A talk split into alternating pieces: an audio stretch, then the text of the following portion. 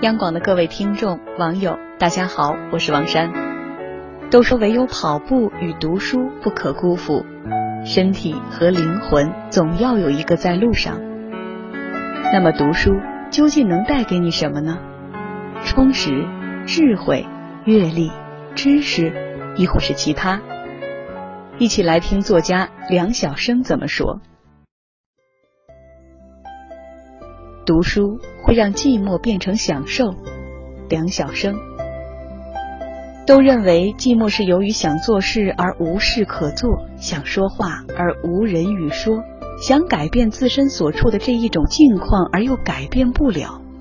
是的，以上基本就是寂寞的定义了。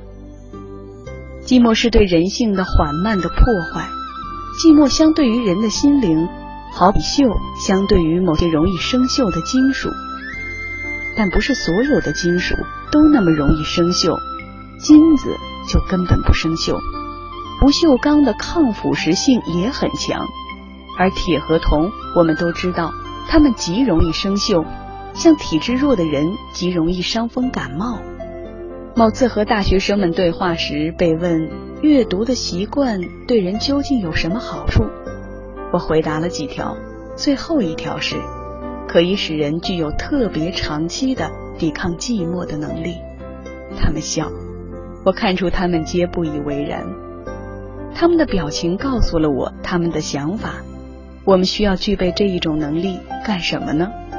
是啊，他们都那么年轻，大学又是成千上万的青年学子云集的地方，一间寝室住六名同学，寂寞。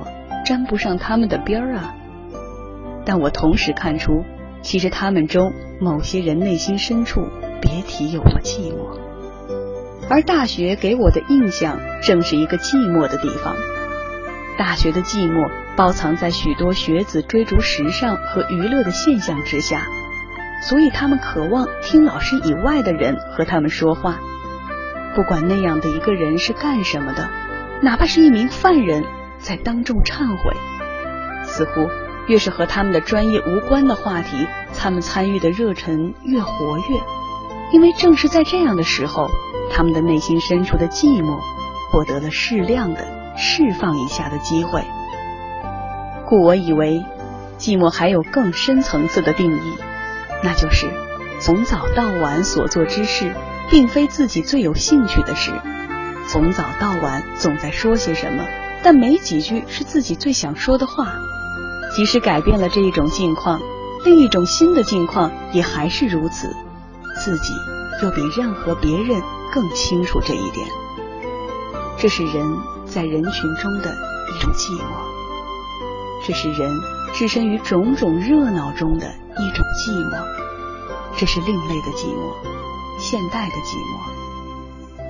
如果这样的一个人心灵中再连值得回忆一下的往事都没有，头脑中再连值得梳理一下的思想都没有，那么他或他的人性很快就会从外表锈到中间。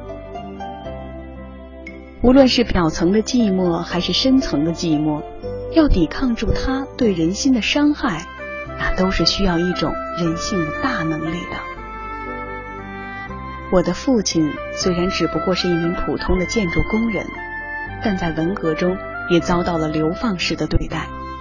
差不多有七八年的时间，他独自一人被发配到四川的深山里为工人食堂种菜。他一人开了一大片荒地，一年到头不停的种，不停的收。隔两三个月，有车进入深山，给他送一次粮食和盐，并拉走菜。他靠什么排遣寂寞呢？近五十岁的男人了，我的父亲，他学起了织毛衣，没有第二个人，没有电，连猫狗也没有，更没有任何可读物。有，对于他也是白有，因为他几乎是文盲。他劈竹子，自己磨制了几根针。七八年里，将他带上山的新的、旧的劳保手套一双双拆绕成线团，为我们几个他的儿女织袜子、织线背心。这一种从前的女人才有的技能，她一直保持到逝世那一年，织成了她的习惯。那一年，她七十七岁。劳动者为了不使自己的心灵变成容易生锈的铁或铜，也只有被逼出了那么一种能力。而知识者，我以为，正因为所感受到的寂寞往往是更深层次的，所以需要有更强的抵抗寂寞的能力。这一种能力，除了靠阅读来培养，目前我还贡献不出别种办法。谁都不要错误的认为孤独和寂寞这两件事永远不会找到自己头上。现代社会的真相告诫我们，那两件事迟早会袭击我们。人啊，为了使自己具有抵抗寂寞的能力，读书吧。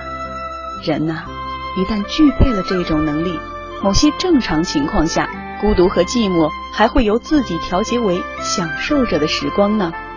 信不信？随你。好了，今天的文章就跟您分享到这里。愿你内心充实，永远不寂寞。祝各位晚安。